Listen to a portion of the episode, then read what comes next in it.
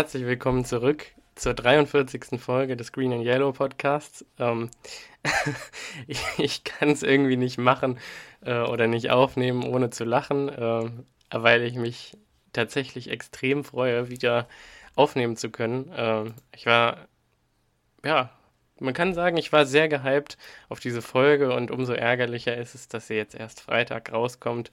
Äh, es tut mir leid, ich war krank und ich hatte dazu noch meine äh, Impfung bekommen und die hat mich ein wenig zusätzlich aus den Latschen gehauen. Äh, dementsprechend, äh, weil ich ja einen gewissen Standard für mich selber habe, den ich erfüllen möchte, wenn ich aufnehme, ähm, konnte ich dann die Folge nicht aufnehmen oder zumindest nicht guten Gewissens aufnehmen, weil das wäre vermutlich relativ unkonzentriert und zusammenhangslos alles geworden. Ich hoffe, dass es heute besser ist. Mir geht es auf jeden Fall besser. Und ja, ich konnte mich kaum zurückhalten, die Folge nicht in äh, Football Bromance Manier mit so einem richtig ja, angemessenen ja, Stöhner, sage ich mal, zu beginnen. Vor Genuss, dass ich endlich äh, aufnehmen kann. ich ich habe mich jetzt äh, zurückgehalten, weil ich denen ja auch nicht ihre Idee klauen will. Aber denkt ihn euch davor. Ähm, so ist zumindest meine Stimmung heute.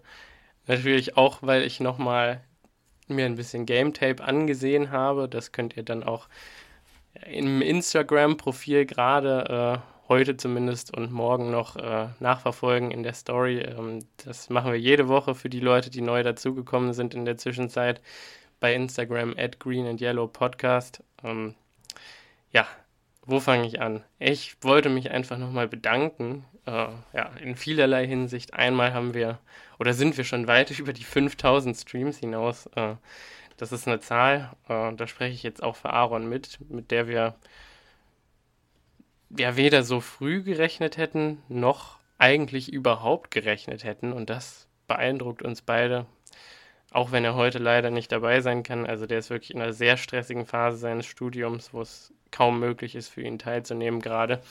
Äh, das ist wirklich bombastisch und wir hätten einfach gar nicht damit rechnen können, dass uns so viele Leute zuhören wollen, wie wir über die Packers schwadronieren. Ähm, ich muss sagen, ähm, einmal danke dafür, dass ihr so konstant dabei seid und äh, Woche für Woche ja, unseren Podcast verfolgt und äh, Ach, wir haben, ich habe letztens nochmal durch unseren Instagram-Chat-Verlauf durchgescrollt und äh, es kamen auch so viele äh, Genesungswünsche jetzt von euch und äh, so viele verständnisvolle Reaktionen darauf, dass die Folge ein bisschen verschoben werden musste. Da dachte ich, ich schaue generell nochmal drüber, was wir so erhalten haben und bin ein bisschen wehmütig fast schon geworden, weil, weil wir einfach so viel positiven Zuspruch bekommen haben über die letzten Monate und das ist ja, eine Sache, die macht einen unfassbar froh, dass man eben ja einmal oder zweimal pro Woche äh, ja, zu euren äh, ja, Leben, sag ich mal, was Positives beitragen kann. Also das ist wunderschön. Und äh, ich denke mal, genug Geschwafel, äh, springen wir rein.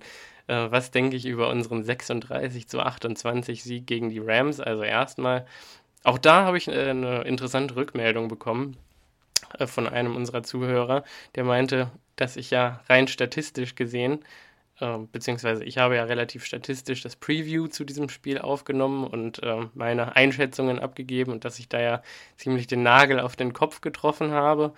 Ich glaube, sowohl was Endergebnis angeht, war ich relativ nah dran zumindest, als auch, dass es ein Shootout wird, als auch, dass ich sage mal, wir sehr viel Time of Possession haben werden, dass Matthew Stafford seinen Amount of Mistakes machen wird, äh, was er gemacht hat. Ähm, und dass besonders eben interessant wird, wie sehr kann die Defense der Rams äh, tatsächlich wirklich in echt mithalten mit dieser Packers Offense. Und natürlich habe ich falsch gelegen. Ich habe gesagt, äh, dass immer Safeties oder Linebacker gegen ähm, Matthew Stafford Interceptions fangen.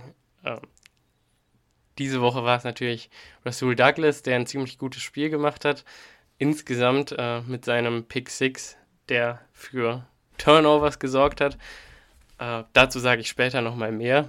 Äh, grundsätzlich kann man erstmal sagen, ich habe relativ viel äh, positiven Praise für die Defense äh, mitbekommen, vor allen Dingen. Und wie gut die gespielt haben in diesem Spiel. Ich muss tatsächlich ehrlich sagen, ja, die waren wieder gut. Ähm, ich hatte ein bisschen Angst, dass wir nochmal ähnlich überrollt werden wie gegen die Vikings, aber ehrlich gesagt, das Spiel war äh, Mitte des dritten Quarters war es eigentlich gelaufen, da stand 36 zu 17 äh, und ab diesem Punkt war in meinen Augen Garbage Time und vollkommen klar, dass das nicht mehr aus der Hand gegeben wird. Äh, natürlich haben die Rams dann im letzten Quarter nochmal elf Punkte erzielen können, die ich allerdings jetzt für eher irrelevant halte, weil da war das Spiel quasi schon gelaufen, auch wenn ich meine, Troy Aikman immer noch mal darauf verwiesen hat, dass es ja noch nicht ganz gelaufen ist und dass man noch gucken muss und die Rams und Matthew Stafford und bla bla bla. Nix da. Äh, in meinen Augen war das da durch und ich meine, was soll man sagen? Wir hätten im letzten Quarter natürlich ja, ein bisschen weniger konservativ mit der Offense umgehen können und nicht nur dreimal oder ja doch dreimal ähm, AJ Dillon in eine Wand pounden lassen, um dann wieder zu panten. Das hätten wir vielleicht ein bisschen souveräner lösen können und dann hätte es diese elf Punkte nicht gegeben. Aber ähm, ja, was soll ich sagen? Ich, in meinen Augen war der Gameplan, den Matt LeFleur ähm, hier an den Tag gelegt hat, am letzten Sonntag Weltklasse. Ich habe das glaube ich, gegen die Cardinals schon gesagt, dass es Weltklasse war, was er gecallt hat. Äh, in dieser Woche war es wirklich wieder, ähm, ja, ich will nicht sagen, das beste Spiel, was er je gecallt hat, aber eins der besten Spiele, die er je gecallt hat. Also, das hat von vorne bis hinten gestimmt. Also, ich sage mal, wir sind in das Spiel gestartet mit dem längsten Drive der NFL, der nicht, äh, oder dieser Saison zumindest, der nicht in einem Touchdown gemündet hat. Ich weiß gerade nicht genau, wie lange er war, aber ich meine, es waren sieben bis neun Minuten, ähm, was ein Wahnsinns-Drive ist. Natürlich gab es dann nur das Field Goal von Mason Crosby.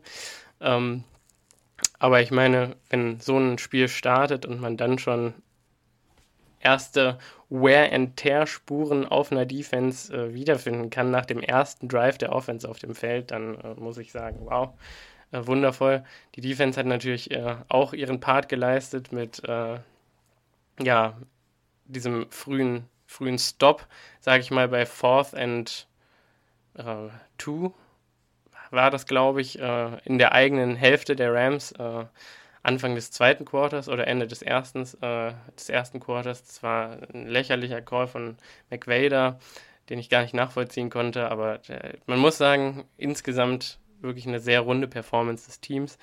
Ähm, das war, glaube ich, was ich eigentlich sagen wollte. Aber großartig gecallt, vor allen Dingen der Offensive Gameplan von Matt LeFleur.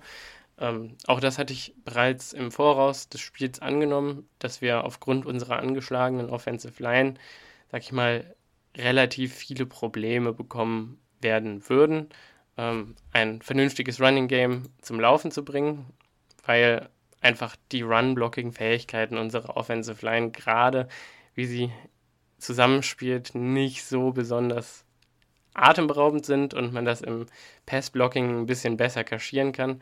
Das habe ich, glaube ich, auch letzte Woche schon mal gesagt. Es ist einfach so, dass man im Run-Blocking quasi keinen Raum aufgeben darf und eigentlich ja sogar Raumgewinn erzielen muss als Offensive Lineman, damit man eben ein Loch aufblockt für seinen Running Back, während man im Pass, in der Pass Protection ähm, einfach nur darauf achten muss. Und das habe ich auch, glaube ich, äh, ganz schön gezeigt bei diesem Stunt von Aaron Donald gegen äh, Royce Newman, dass der Pass Rusher einfach nicht zum Quarterback kommt, egal wie, kostet es, was es wolle, dann muss man halt auch einfach mal seinen Körper in den Weg schmeißen, damit der Defensive Tackle nicht vorbei kann. Und äh, da ist dann auch mit der Technik nicht so wichtig, je nach Situation. Ähm, da kann man dann vielleicht auch mal, wenn die Hände nicht die besten sind beim, beim Blocken und nicht die schnellsten, aber die Füße schnell genug sind, dann kann man das vielleicht auch mal kaschieren. Ähm, Genau das haben wir gesehen. Es konnten relativ wenig Löcher für AJ Dillon und auch Aaron Jones aufgeblockt werden. Da muss ich sagen, ich war sehr überrascht, dass wir Aaron Jones gesehen haben, überhaupt gesehen haben. Ich hätte nicht gedacht, dass die, der Coaching-Staff und die Packers-Organisation dieses Risiko überhaupt eingehen würden. Ähm, nach nur einer Woche oder zwei Wochen, zweieinhalb, anderthalb, ja, weiß ich nicht genau. Ähm, ich glaube, zwei Wochen äh, Aaron Jones da wieder reinzuschmeißen. Ich denke, ich hätte, glaube ich, gewartet, ehrlich gesagt. Aber er hatte 10 Carries für 23 Yards, also 2,3 Yards on average, ein 8-Yard-Carry, ähm, ein Target, äh, keine Reception, äh, 0 Yards durch die Luft. Also ein eher bescheidener Auftritt. Ähm, wir sind sehr sparsam mit ihm umgegangen. Da bin ich auch ganz froh drum, ähm, weil dieses Game, sage ich mal, hinter einer recht schwachen Offensive Line, und das muss man einfach so sagen, hinter einer schwachen Offensive Line nicht so sehr seins ist wie das von AJ Dillon. AJ Dillon hatte wiederum 20 Carries für 69 Yards, 3,5 Yards on average. Das heißt also, wir sind äh, im Team 32 Carries, zwei davon noch von Rogers für äh, 92 Yards, 2,9 Yards on average, einen Touchdown und 8 Yards als längsten Carry gegangen, was wirklich ähm, ja, schreckliche Zahlen sind. also das sind wirklich keine guten Zahlen. Ähm, man sagt ja immer, wenn man ein gutes Running Game in der NFL haben will, dann braucht man so im Schnitt ähm, seine mindestens 3,5 Yards pro Rush von seinem Running Back, damit man alle drei Rushes ein First Down erzielen kann mit seinem Running Back. Darunter lagen wir. Eigentlich sagt man sogar, man braucht einen Puffer und man sollte eher so mit 4 bis 4,2 Yards pro Carry äh, gehen, wenn man wirklich ein solides Running Game haben will. Das haben wir normalerweise auch, aber hinter dieser Line, gerade gegen eine Defensive Line, wie das die von den Rams ist, kann das dann eben mal schwierig werden. So, und da kommen wir schon an dem ersten Punkt an, den ich auch mal ansprechen wollte. Äh, wie effizient haben wir denn bitte unser Running Game genutzt? Also Aaron Rodgers hat ja auch bei Pat McAfee im Interview nochmal hervorgehoben, dass der Football, den AJ Dillon gerade spielt, dass das einfach der Football ist, der einem Spiele gewinnt, auch solche schwierigen Spiele mit wichtigen Playoff-Indications. Ähm, indem man eben in dem Moment, wo es wichtig ist, wo es zählt, bei einem dritten und zwei zum Beispiel oder bei einem vierten und zwei oder bei einem vierten und eins einfach die Schulter runternimmt und Tackles bricht. Egal, ob man Löcher geblockt hat oder ob man vielleicht auch seine eigenen Offensive Linemen mitziehen muss. Diese paar Yards, äh, AJ Dillon macht es und äh, darum müssen wir gerade wirklich sehr froh sein, ähm, dass er eben trotz diesen Schwächen, sag ich mal, laufen kann und diese Yards erzielen kann. Ansonsten war der Gameplan äh, eben ja gerade so viel zu laufen, dass die Rams den Lauf der Packers respektieren müssen und sagen müssen, wir können jetzt nicht äh, ja, die Box komplett auflösen und nur mit fünf Mann in der Box spielen, also mit äh, vier Defensive Linemen und einem, einem Linebacker äh, und der Rest geht in Pass Coverage. Das kann man machen, wenn, ähm, ich sag mal, ein Team wirklich nur 15 Carries über ein Spielverlauf hat oder 15 Rushing Attempts. Äh, das haben die Packers natürlich nicht gemacht und waren gerade so erfolgreich dadurch, dass man eben viele First Downs pro Lauf erzielen konnte, ähm, dass dieser Lauf respektiert werden musste. Das heißt also, Matt LeFleur hat da genau die richtige Mischung gefunden in meinen Augen zwischen Lauf und Pass. Wir waren sogar äh, Lauf-heavy, obwohl wir so ein schlechtes Running Game hatten mit 32 Carries im Vergleich zu äh, 28 Completions, ach Quatsch, äh, 45 äh, Passing Attempts waren wir natürlich nicht sehr Lauf-heavy, aber eben gerade Lauf-heavy genug. Ähm, und ja, wir haben tatsächlich, das habe ich glaube ich auch erwähnt, dass wir in nächster Zeit ähm, sehr viel ich sag mal, kurze Pässe, Screen Pässe, Swings, äh, Wide Receiver Screens, schnelle Outs sehen werden, wo dann unsere Receiver ähm, ja, viele Yards after Catch machen müssen und dass man dann mit dem kurzen Running Game und dem kurzen Passing Game, wo man eben hofft, dass so ein AJ Dillon dann mal einen austanzt oder Davante Adams mal es schafft, zwei, äh, zwei Cornerbacks auszutanzen mit dem Ball in der Hand äh, oder Randall Cobb natürlich in dieser Woche auch dass man dadurch dann das tiefe Passing-Game ein bisschen öffnet, wenn man eben die Safeties dazu zwingt, auch vor Ort zu sein und abzusichern und Tackles zu machen und man gleichzeitig ja die Last von seiner Offensive Line wegnimmt äh, und sagt, ja, lauft mal in Space und versucht da zu blocken, aber ist nicht so wichtig, weil unsere Wide Receiver gegen Corner oder unsere Running Backs gegen Corner können da auch mal einen Tackle brechen und da müsst ihr nicht unbedingt vor Ort sein und einen Block machen. Und unsere Receiver blocken ja auch. Das heißt also, wir äh, gewichten quasi die Run-Blocking-Duties ein bisschen um und verlagern das Run-Game auch in das Passing-Game. So könnte man es vielleicht interpretieren, wenn man wollte. So interpretiere ich auf jeden Fall den Gameplan von Coach LeFleur. Und das war für mich on point genau das, womit wir die Rams im Voraus schlagen konnten, in meinen Augen, und womit wir sie auch geschlagen haben.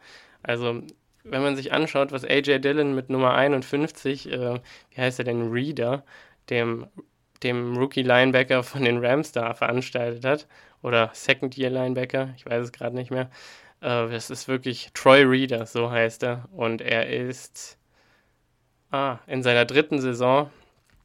Äh, der Mann sah aus wie ein Rookie auf dem Feld. Also der konnte wirklich wenig Tackles finishen und wenn dann immer erst im zweiten Versuch oder mit Hilfe. Und das äh, ist genau das, was wir brauchten. Und ja, im Prinzip der Grund, warum unsere Offense die äh, Defense der Rams in erster Linie schlagen konnte. Und dann macht eben auch ein, wenn, wenn der Ball auf so einer Swing Route zu AJ Dillon oder in die Flats zu AJ Dillon oder in die Flats zu Randall Cobb oder aus dem Backfield für Randall Cobb kommt äh, und der Ball in unter zwei Sekunden rauskommt, dann machen auch Leonard Floyd, äh, Von Miller, Ashawn Robinson und Aaron Donald in Kombination nichts mehr gegen die Offensive Line, ähm, weil sie einfach gar keine Zeit haben, um beim Quarterback anzukommen. Und das hat perfekt funktioniert. Wirklich perfekt funktioniert. Also das war wirklich Poetry in Motion, dieses Game. Und wenn diese kurzen Dinger funktionieren und man die Safeties oft, sag ich mal, fokussiert auf die Flats hat und auf das kurze Feld und die dann nicht mehr so tief ihre, ihre Pflichten erfüllen können, dann hat man eben mal einen MVS und einen Davante Adams und auch einen Randall Cobb in dieser Woche, die ihre Cornerbacks äh, einfach total roasten und schlagen und dann tief offen werden, weil eben die Safeties runterkommen und äh, ihre Pflichten woanders erfüllen müssen. und dann entstehen diese Big Plays. Also ich meine, erinnert euch an den Fade von, von Rogers auf äh, Davante Adams da schaffen sie es über ähm, Pre-Snap Motions, die ich auch für unfassbar wichtig in, ja, in dieser Art Play Calling halte, schaffen sie es tatsächlich, äh, das Assignment von Jalen Ramsey zu ändern, der dann dadurch, dass Josiah DeGuara auf die Seite wechselt, das hat Rogers auch bei Pat McAfee erklärt, ähm, die Pflicht hat, jetzt DeGuara zu covern und nicht mehr Davante Adams. Dadurch ist der andere Corner, ähm, von den Rams auf der Wante Adams, äh, ähm, wie heißt er denn? Puh. Dante Diayen. Äh, und der arme Mann äh, hatte natürlich gar kein Business darin, Davante Adams downfield zu covern. War dann auch sofort geschlagen für 43 Yards und der Safety war auch nicht vor Ort. Und genauso war es im Prinzip auch bei, der, bei dem tiefen Ball auf MWS und da waren ja noch einige dabei. Ein Drop von Alan Lazard tief, der eigentlich hätte complete sein müssen und äh, einer auf, auf MWS tief, der äh, ja ganz knapp verpasst war von Rogers. Ähm, ein sehr schwerer Ball, muss man auch dazu sagen, fairerweise. Ähm, das war einfach, in meinen Augen war das wirklich Kunst, was die Offense da auf dem Feld betrieben hat insgesamt. Also wirklich die absolut perfekte Balance und damit schlägst du jedes Team in der NFL. Also wirklich jedes Team. Wenn du so einen Gameplan hast, dann kommt dir keiner in die Quere und dann gehen wir in den Super Bowl und gewinnen den. So, ich habe es gesagt äh, und ich stehe dazu. Ich würde Geld drauf wetten. Äh, dieses Team ist bereit, wenn wir Davante Adams und Aaron Rodgers und Rashan Gary fit behalten, dann gehen wir in den Super Bowl. So, ich mock es jetzt. Äh, ich klopfe natürlich auch auf Holz.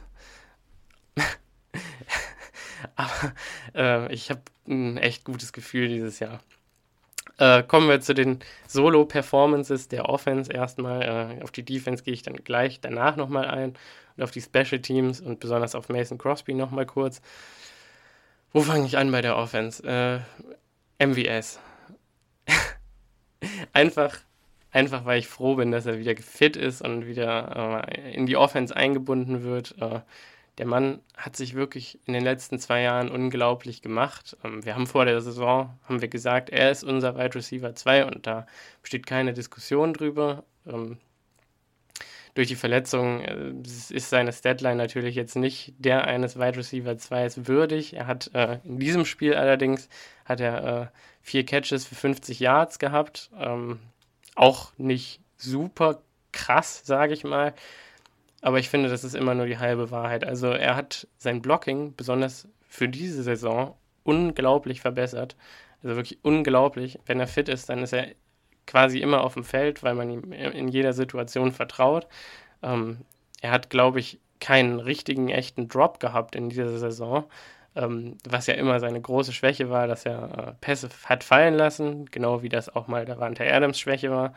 Und sein Route Running, wirklich Früher hat er seine Routen immer nur über puren Speed gewonnen und man merkt mittlerweile tatsächlich den Einfluss, den Davante Adams auf äh, MVS hat.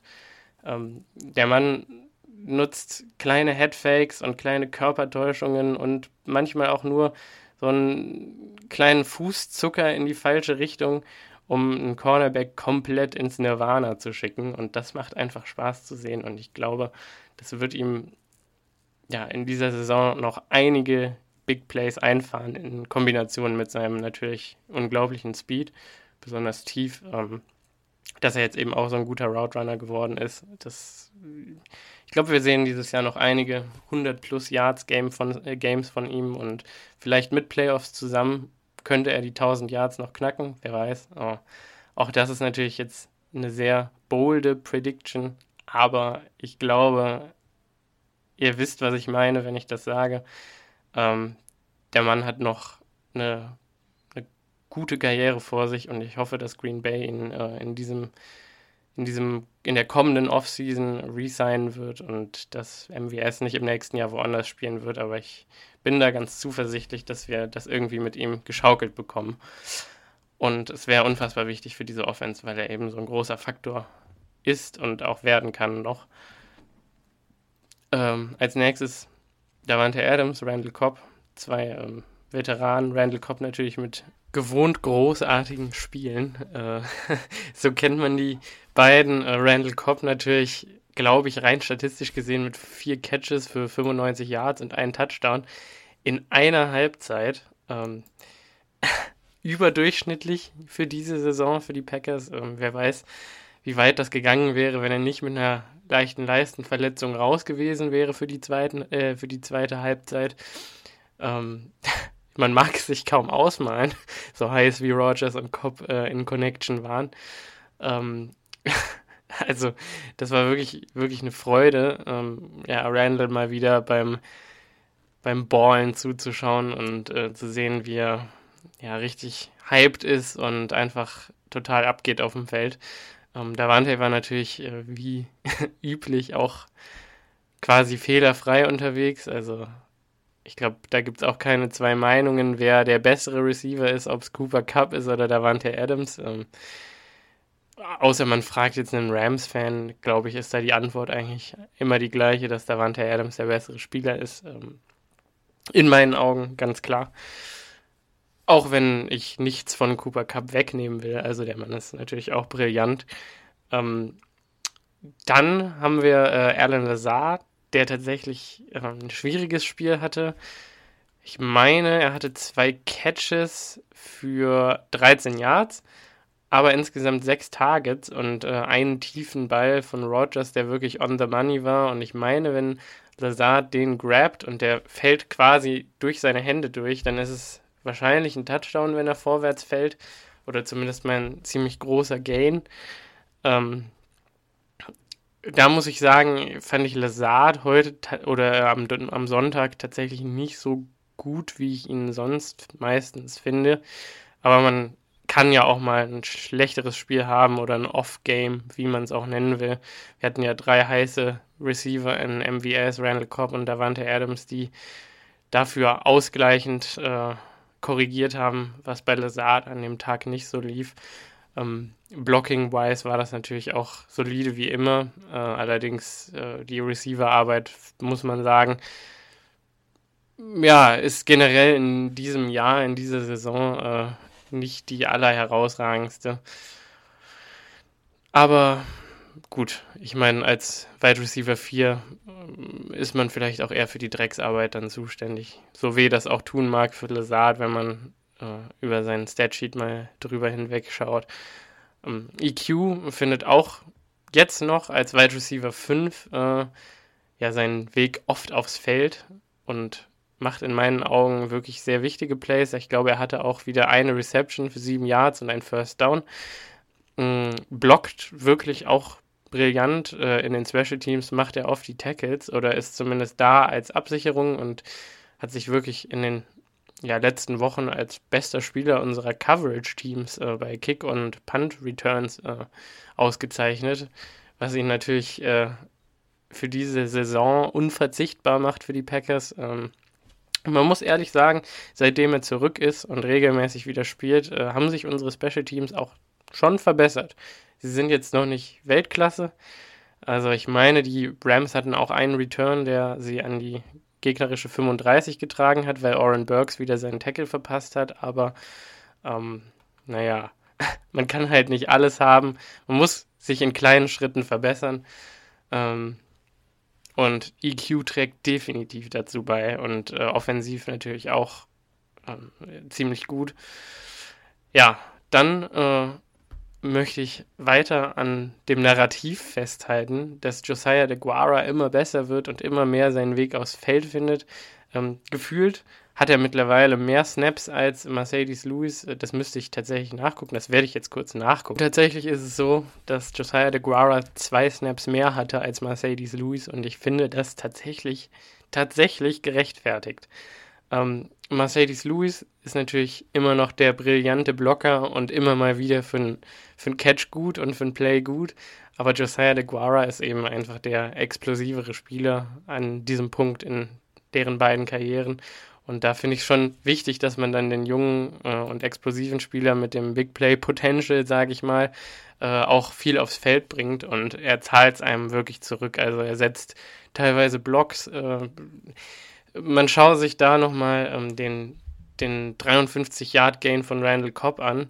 Da setzt DeGuara downfield irgendwo einen Block, der Randall Cobb nochmal 10 extra Yards beschert gegen einen, gegen einen Safety. Und der hat wirklich den, diesen Safety so aus dem Leben geblockt. Also das war wirklich brutal, was, was DeGuara da gemacht hat. Ähm, und genau für solche Plays äh, ist er auf dem Feld. Und ich meine, äh, selbst wenn er dann nur für eine Reception oder zwei Receptions und 13 Yards auf dem Statsheet auftaucht, ähm, dann muss man einfach sagen, die eine Reception für 12 Yards war erstmal sehr wichtig.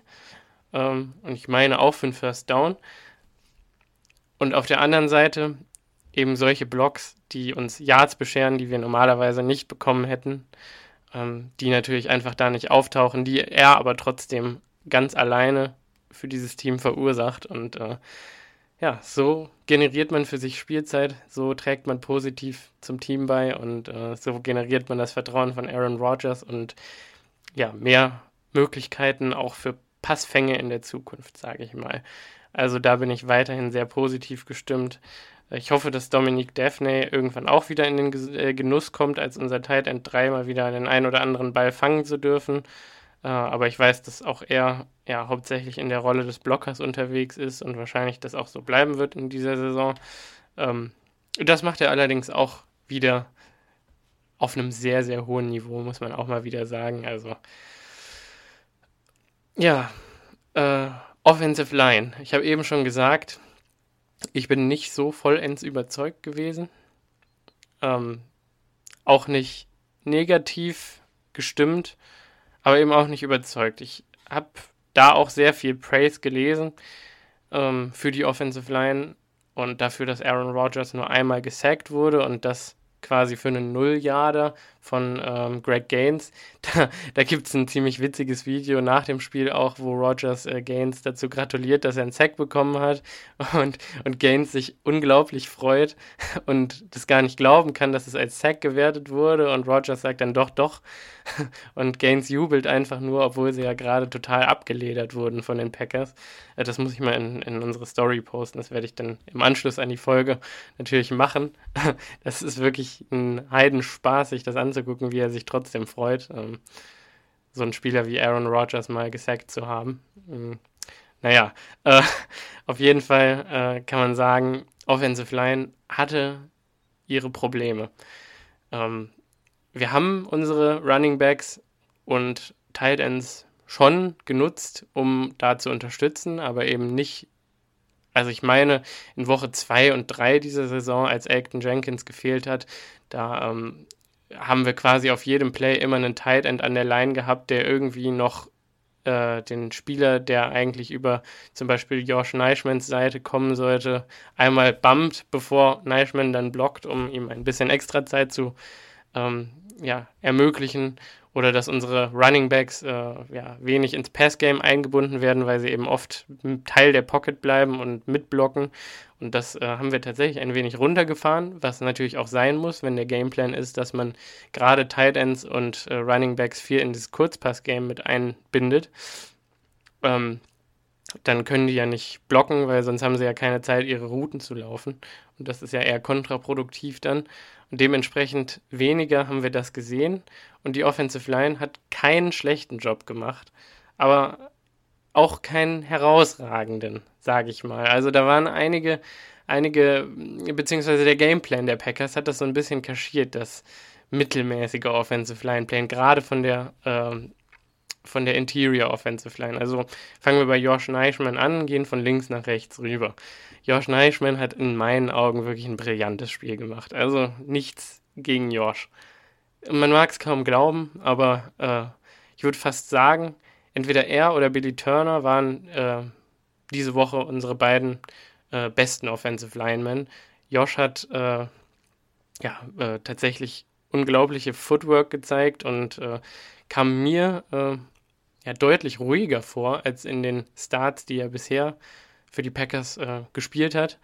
Ähm, das bedeutet natürlich, dass er, äh, wenn, wenn er dann mal so einen Von Miller im 1 gegen 1 gegen sich stehen hat, dass er dann nicht sofort Panik hat und dann irgendwie rumstolpert oder irgendwie in eine Richtung overextended und sich zu weit nach links bewegt, wenn Von Miller links antäuscht und Miller dann rechts vorbeigeht, sondern der Mann vertraut mittlerweile, also das sieht man, finde ich, einfach in der Art, wie er sich auf dem Feld gibt. Er vertraut auf seine Fähigkeiten und er weiß äh, auch, dass seine Mitspieler darauf vertrauen und ähm, der Mann ist, glaube ich, der talentiert, also rein physisch gesehen der talentierteste aller Offensive Linemen, die wir auf dem Roster haben.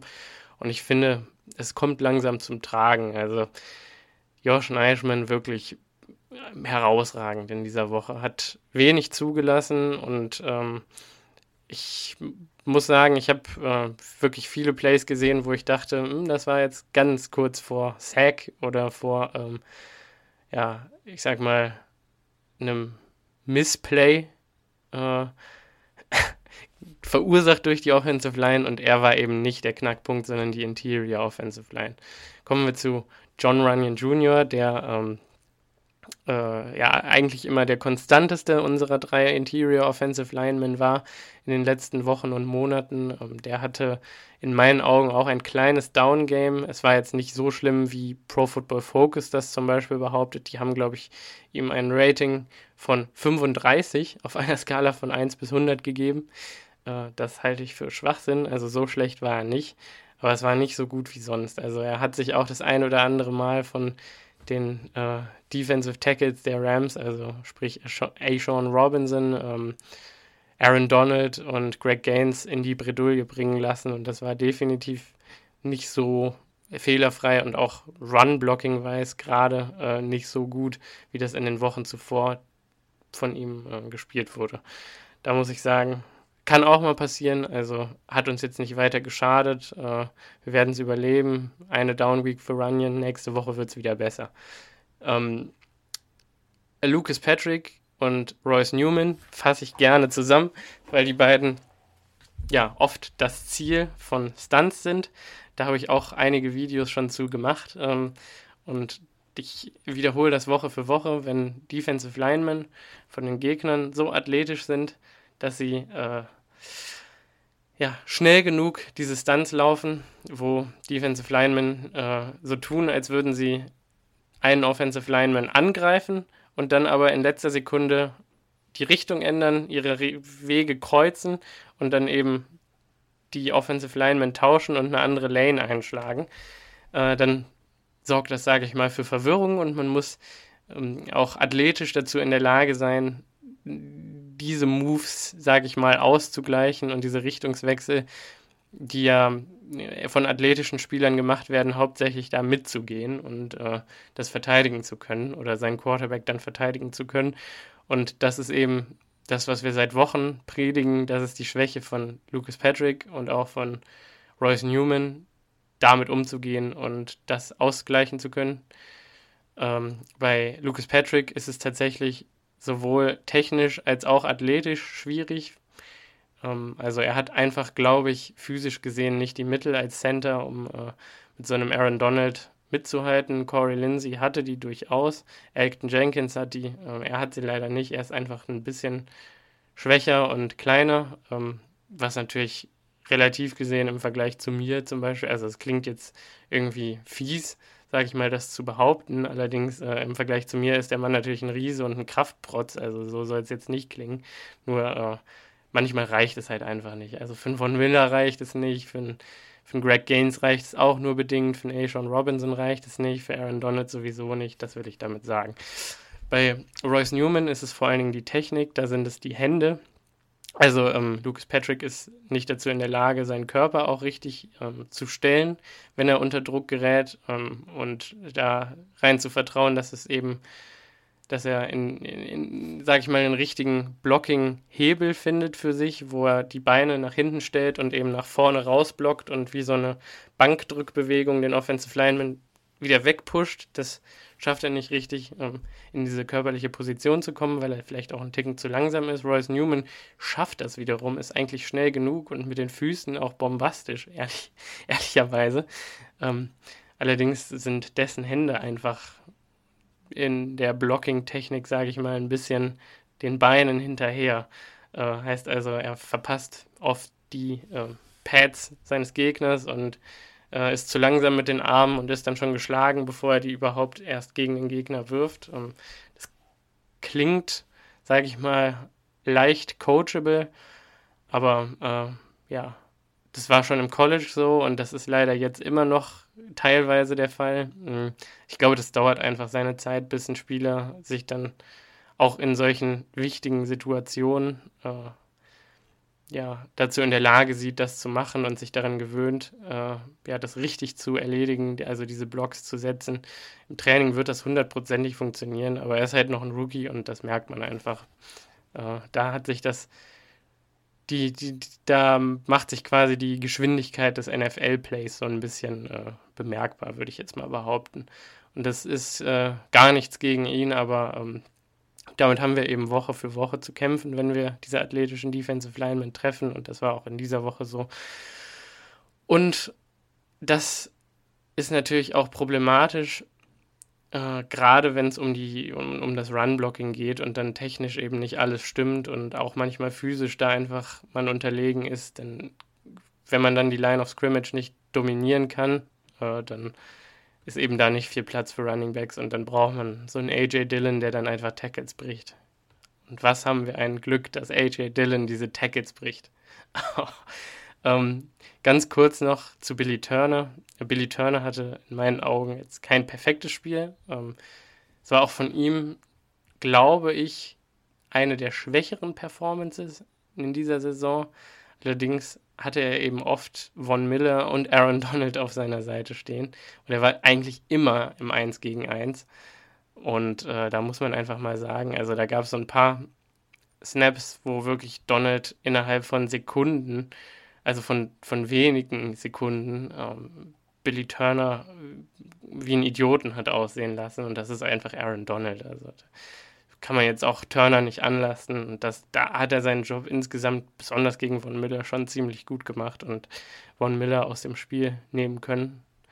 Ähm, also nichts gegen diese Performance. Es war jetzt keine, ich sage mal, keine, keine Meisterstunde von ihm, aber jetzt auch kein Weltuntergang. Nur insgesamt reicht die Performance der Offensive Line einfach nicht, um wirklich ein richtig gutes Running Game zu etablieren oder um oft die Zeit zu haben, ja, dass sich Passing Plays auch entwickeln können und Routen, die besonders tief gehen, äh, erstmal ja, entstehen und Räume entstehen, die eigentlich noch nicht da sind nach zwei Sekunden. Also mit lang halten, mit lang den Ball halten ist da nicht viel für Rogers im Moment und mh, mm, da muss ich einfach sagen, nochmal darauf hinweisen, der Gameplan hat das kaschiert. Also das Tape spricht da wirklich Bände, ähm, wie oft die Offensive Line einfach Matchups verliert und wir trotzdem Yards machen und nicht wenige Yards. Also das beeindruckt mich wirklich nachhaltig. Ähm, kommen wir zu Aaron Rodgers, der natürlich äh, in seiner Karriere auch viele, also rein statistisch gesehen, viele bessere Spiele gespielt hat. Für ihn war die Performance, was zum Beispiel Quarter- oder Passer-Rating auf einer Skala von 1 bis 158,3 angeht, eher unterdurchschnittlich war für ihn. Er hatte ein 97,2er Rating. Ich glaube, in seiner gesamten Karriere ist der Durchschnitt 104 oder 105, also Unterdurchschnitt. Ähm, er hatte 28 Completions aus 45 Attempts ähm, für 307 Yards, also durchschnittlich 6,8 Yards pro Pass und zwei Touchdowns durch die Luft, einen per Rush erzielt. Ähm, und ich finde, dieses Deadline erzählt auch nur die halbe Geschichte. Also da waren wirklich Pässe dabei. Er hat sieben von sieben Pässen über Jalen Ramsey complete für 48 Yards. Heißt also, Jalen Ramsey war für Aaron Rodgers quasi kein Faktor. Ähm, also, wenn Leute behaupten, Jalen Ramsey ist der beste Cornerback der NFL, denke, Jair Alexander hat da zum Beispiel ein Wörtchen mitzureden, aber wenn Leute das behaupten und dann Aaron Rodgers sich einfach gar nicht davon behelligen lässt, dann ist das beeindruckend. Mm, er hat wirklich Pässe dabei gehabt, wo es wieder Pinpoint Accuracy gab. Ähm, der tiefe Ball auf Lazard zum Beispiel, auch der tiefe Ball auf äh, Adams, der Fade-Ball für 43 Yards war ähm, Wahnsinn. Auch der, der Post auf Randall Cobb, der tiefe Post äh, über, also wirklich eine Haaresbreite hat gefehlt und der Linebacker hätte den Ball getippt und der Ball fällt natürlich in quasi in quasi Triple Coverage rein auf den Punkt auf Randall Cobb und so platziert, und da haben wir ja in den letzten Wochen viel über Ballplacement geredet, so platziert, dass Randall Cobb dann eben auch nochmal für 30 extra Yards gehen kann. Ähm, und das, das beeindruckt mich einfach. Ich würde behaupten, der Mann ist heiß gelaufen. Der hatte jetzt einigen Leuten, einigen Kritikern äh, viel zu beweisen und das tut er gerade. Und nur zu Recht äh, befindet er sich jetzt wieder im MVP-Race und äh, hat, glaube ich, die drittbeste Wettquote auch oder drittgeringste Wettquote dafür, äh, MVP werden zu können. Das heißt also, er ist der dritte Platz gerade im MVP-Rennen hinter, ich glaube, Tom Brady und äh, Josh Allen, wenn mich nicht alles täuscht. Ich weiß nicht, wieso Jonathan Taylor da nicht gelistet ist, aber wir wissen ja auch, Running Backs haben es immer ein bisschen schwerer als Quarterbacks. Aber ich denke, dass das tatsächlich angemessen ist und ähm, ja, ja, ich denke mal, er lässt einen so ein bisschen vergessen, was in den letzten Wochen passiert ist. Ich denke, das kann man so sagen und ähm, ja, genießt, genießt einfach die Aaron Rodgers Show, die sich hier in den nächsten Wochen und Monaten entfalten wird. Mehr kann ich dazu nicht sagen. Ähm, ja, ich denke mal, das trifft dann so ziemlich. Ach genau, bevor ich es vergesse, der Touchdown Run gegen Jalen Ramsey ist natürlich auch ein pures Kunststück. Ähm, Rogers erklärt in der Pat McAfee Show auch, äh, dass es eigentlich kein designter Quarterback Run war, sondern eine äh, Run Pass Option. Heißt also, entweder er geht in, in die Flats auf Davante, äh, nachdem der Ball gesnappt wird, oder er lässt quasi den Handoff zu AJ Dillon zu. Und er meinte, based darauf, was er pre-Snap gesehen hat, war Davante für ihn keine Option mehr. Heißt also, er hätte den Ball an Dylan geben müssen. Äh, wenn man sich das Play nochmal anschaut, dann wäre da nicht so viel draus geworden, weil die Offensive Line kein richtiges Loch geöffnet hätte für Dylan. Er hätte sich natürlich durchtanken können und es vielleicht auch gemacht, weil wir kennen ja Dylan im Moment, ähm, der wirklich alles kann. Ähm, aber er hat sich dazu entschieden, den Ball dann doch rauszuziehen und selber zu laufen. Und dieser Pump-Fake in Richtung Jalen Ramsey, der den dann gerade so viel nach links wieder sliden lässt, dass Rogers genügend Platz hat, um in die Endzone reinzulaufen. Äh, das ist wirklich Kunst und das ist pure Football-Intelligenz und ähm, ja, ich Mir kommen fast die Tränen, wenn ich drüber rede. Es ist so gut. Es ist einfach so gut. Ähm, ja, kommen wir zur Defense.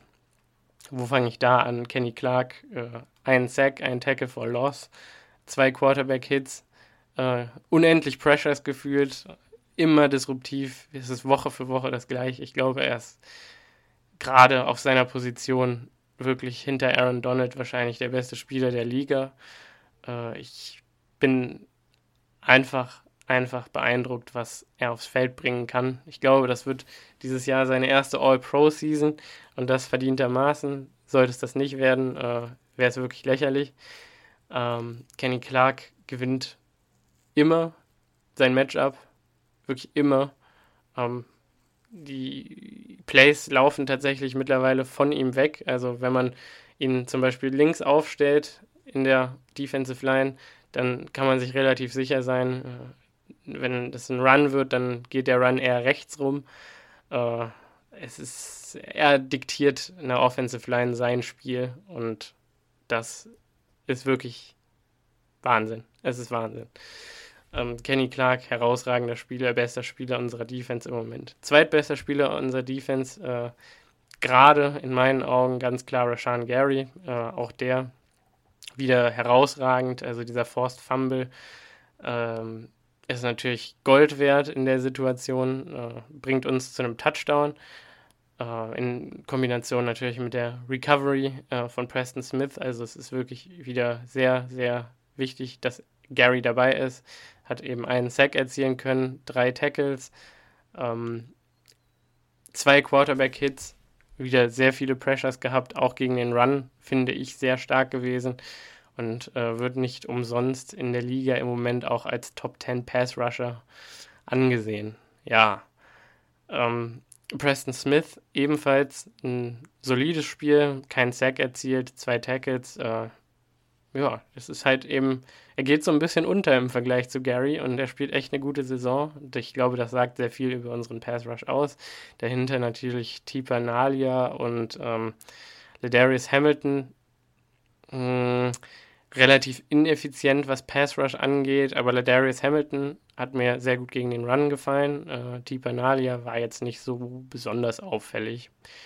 Äh, ja, wir müssen hoffen, dass Jonathan Garvin schnell wieder fit wird und dass Zedarius Smith in der nächsten Woche aktiviert wird und wieder Football für die Green Bay Packers spielt. Und ich glaube, Zedarius ist sehr zuversichtlich und ich bin das auch. Also macht euch gefasst darauf, dass äh, Rashan Gary, Preston Smith, Kenny Clark und Zedarius Smith gemeinsam auf dem Feld stehen und Offensive Lines terrorisieren ab nächster Woche. Also ich will wirklich mal sehen, wie jemand das blockt, diese Kombination. Ich kann es mir nicht vorstellen, dass jemand das kann. Oder eine Offensive Line das schaffen kann. Zumindest nicht konsistent über ein Spiel hinweg. Ja, dann haben wir Dean Lowry, der äh, in den letzten zwei Wochen relativ ineffizient war ähm, für die Packers, nachdem er ja gefühlt eine Breakout-Season feiert, so ein bisschen, äh, der aber auch verletzungstechnisch relativ angeschlagen ist und äh, ich glaube, das kann man ihm auch nachsehen. Er hat kein schlechtes Spiel gemacht, aber er konnte auch keinen Tackle erzielen, er hatte einen Quarterback-Hit. Es ist einfach nicht so explosiv wie in den Wochen davor. Ähm, der wird wahrscheinlich jetzt über die Bye Week auch wieder fit werden und äh, zurück in seinen Groove finden. Ähm, in der letzten Woche gegen die Vikings haben wir ja noch bemängelt, dass äh, Devondre Campbell so gefühlt ein leichtes Down-Game hatte, was man natürlich auch mal verschmerzen kann. Das kann jedem mal passieren. Die ganze Defense hatte quasi ein Down-Game. Der war natürlich wieder zurück zu alter Form, äh, hat ein gewohnt solides Spiel machen können. Äh, sein Partner Chris Barnes, den wir wirklich harsch kritisiert haben für seine Inkonsistenz in der NFL, hat in dieser Woche neun Tackles, sieben Solo, eine Pass Deflection erzielen können. Die Pass Deflection habe ich auf Instagram gezeigt. Äh, Chris Barnes sitzt über einer Slant-Route von Cooper Cup und läuft die 1 zu 1 mit Cooper Cup mit. Mit Cooper Cup, dem, wo Leute sagen, er könnte der beste Receiver der NFL sein und er ist mindestens Top 3. Das muss ich sagen. Er läuft 1 zu 1 diese Slant-Route mit. Die wenigsten Corner können Slant-Routen verteidigen und Chris Barnes gibt ihm keine Chance, diesen Slant zu fangen. Wahnsinn. Chris Barnes, die Liability in Pass Coverage. Naja, ähm, Chris Barnes hatte auch, meine ich, verschiedenste Screens äh, erkennen können und äh, auch mal äh, Blocks gebrochen, um äh, Screens dann zu vereiteln. Und die Performance von ihm fand ich tatsächlich auch relativ herausragend.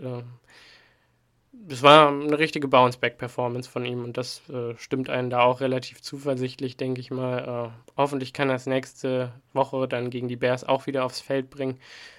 Ähm, ja, schön, dass er nicht sich von der äh, Vikings-Performance hat behelligen lassen, sondern eben zurück in seinen Groove gefunden hat. Äh, Gleiches gilt eigentlich auch für Henry Black. Ähm, ist natürlich jetzt kein besonders herausragender Spieler generell, aber eben sehr solide dieses Jahr und auch in diesem Spiel wieder fünf Tackles erzielt. Äh, keine besonderen Fehler gemacht. Ähm, ja, ist halt unser dritter Safety. Spielt oft so eine Art Nickel Safety, wo er ähm, auch mal auf einem right, äh, Wide Receiver sitzt oder auf einem Tight End. Ähm, da habe ich tatsächlich einige interessante Sachen drüber gelesen. Äh, in dem Zuge möchte ich äh, direkt zu Rasul Douglas springen, unserem Defensive Player of the Week in der NFC. Wahnsinn, wahnsinniges Deadline, also sechs Tackles, drei Solo, äh, vier Pass Deflections, ein Touchdown, äh, eine Interception mit diesem Touchdown. Ähm, insgesamt natürlich ein ziemlich gutes Spiel. Ich meine tatsächlich, er hätte dennoch 50 bis 60 Yards und einen Touchdown zugelassen. Also kein komplett fehlerfreies Spiel. Ähm, die Interception ist natürlich brillant und die drei weiteren Pass Deflections äh, ebenfalls. Also OBJ hat er quasi bis auf seinen Touchdown zu einem Non-Factor gemacht und äh, man muss einfach sagen, ähm, manchmal schimmert noch der alte Rasul Douglas so ein bisschen durch. Manchmal lässt er sich baiten äh, und fällt auf irgendwelche Fakes rein oder äh, ja, scheitert, sage ich mal, an Körpertäuschungen von einem Cooper Cup oder OBJ.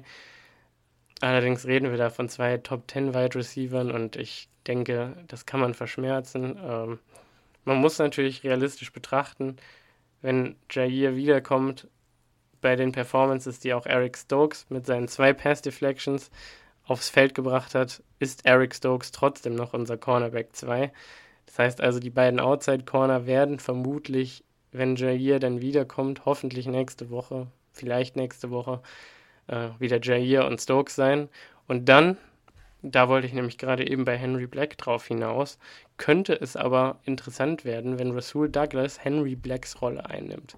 Wenn er sich also um weniger gute Route Runner kümmern muss, zum Beispiel um Tight Ends oder um Running Backs und auch mal seine Stärke im Tackling, die ich ja auch versucht habe zu zeigen ähm, in unserer Instagram Story, ähm, wenn er die so ein bisschen ausspielen kann, er in dieser Rolle, dann glaube ich, dass er da nochmal einen Ticken besser werden kann, tatsächlich. Und ich hoffe, dass die Packers das ausprobieren werden und dass er dieses Vertrauen dann auch mit noch besseren Leistungen zurückzahlen wird.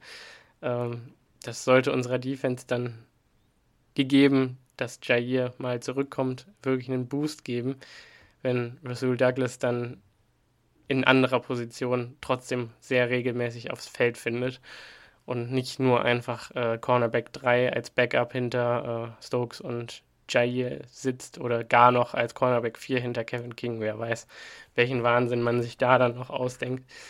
Ähm, ja, ich wollte es mal in den Raum gestellt haben. Ihr könnt mir ja gerne sagen, was ihr von dieser Idee haltet.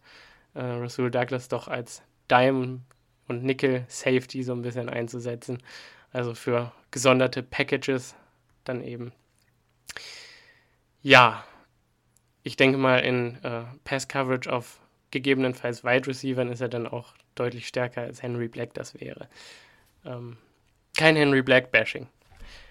Äh, die Safeties äh, haben natürlich auch ein gutes Spiel gemacht. In den letzten Wochen war Dana Savage ja so ein bisschen im Fokus und der herausragende Safety. In dieser Woche war es dann wieder Adrian Amos, der wirklich äh, gerade gegen den Lauf ein Wahnsinnsspiel gemacht hat. Also der war oft da, um äh, ja wenn, wenn Daryl Henderson durch die Defensive Line, die natürlich auch ein gutes Spiel gemacht hat, äh, durchgebrochen war mal, dann äh, Tackles zu machen und wirklich Hits zu delivern, in Anführungszeichen, die Legion of Boom würdig waren, fast schon. Also da Cam Chancellor hat bestimmt das ein oder andere Tränchen vom Fernseher verdrückt bei den Tackles, die Amos da gesetzt hat.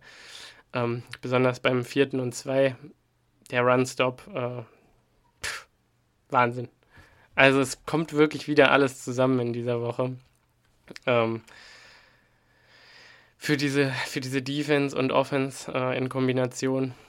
Ähm, ja, wirklich, ich, äh, ich freue mich einfach. Ich bin unglaublich hyped auf dieses Team. Äh, ich denke mal, ihr könnt es auch nachvollziehen und seid es auch.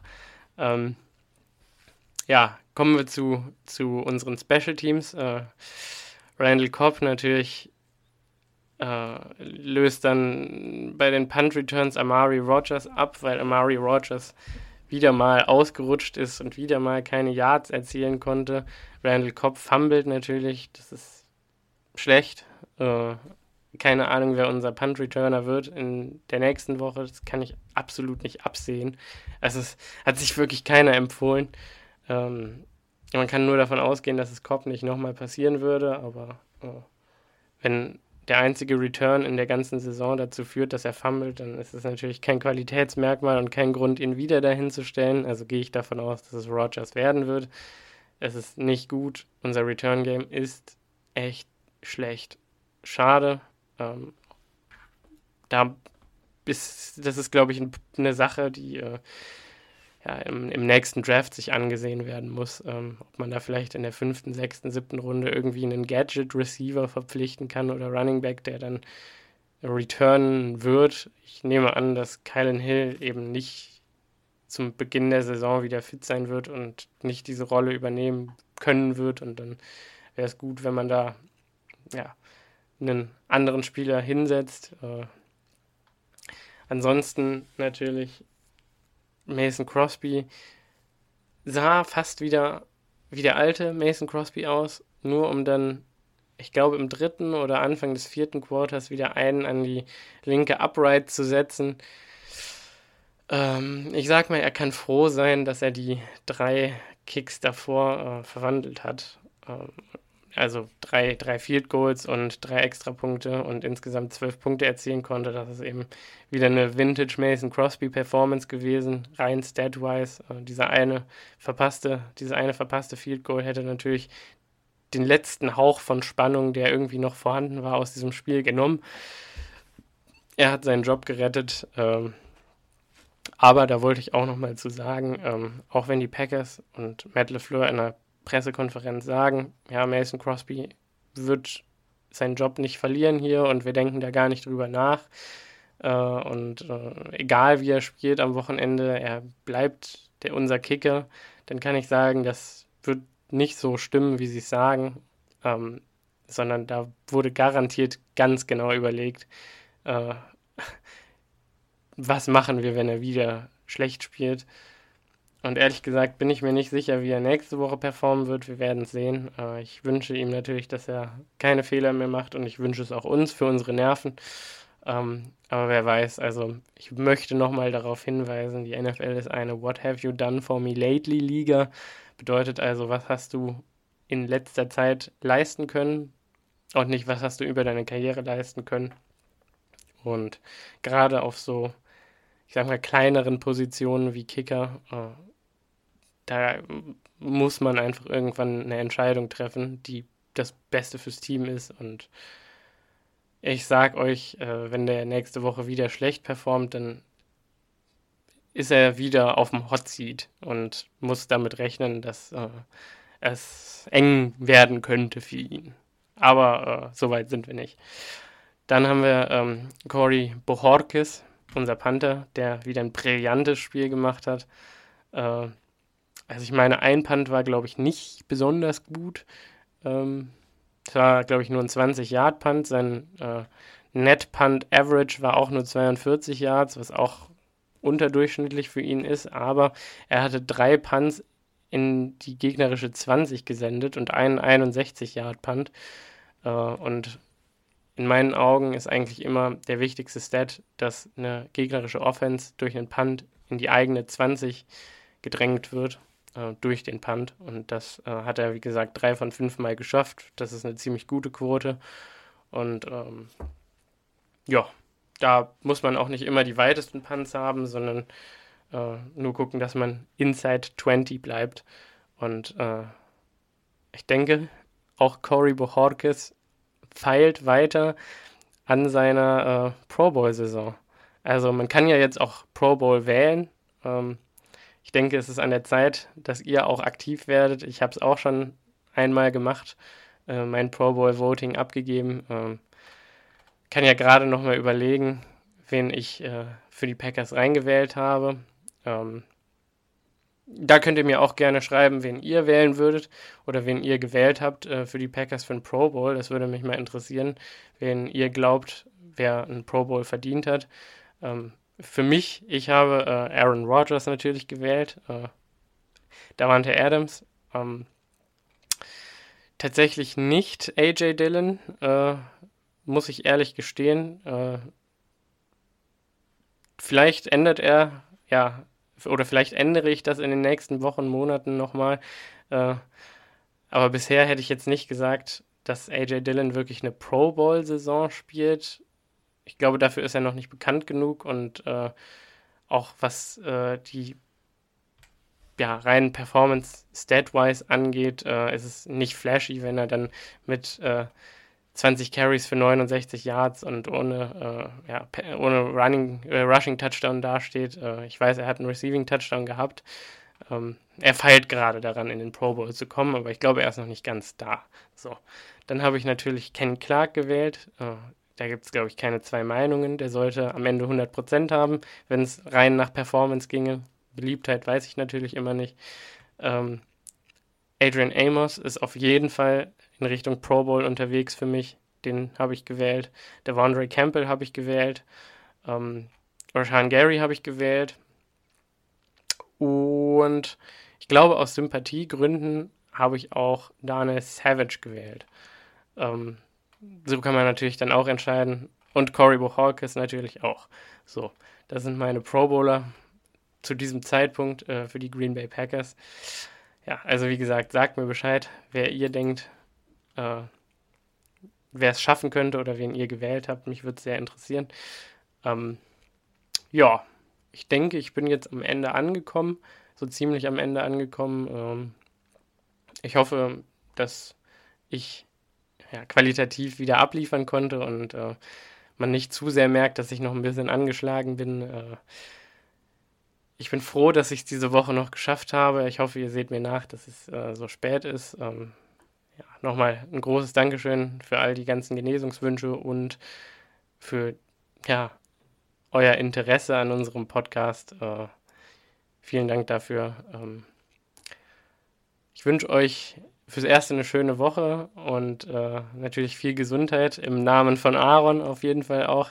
Äh, wir schauen mal, ob wir vielleicht noch eine Special-Folge irgendwie nach dem Wochenende produziert bekommen. Ansonsten hören wir uns dann nächste Woche zum Preview wieder. Ähm, bis dahin und ciao.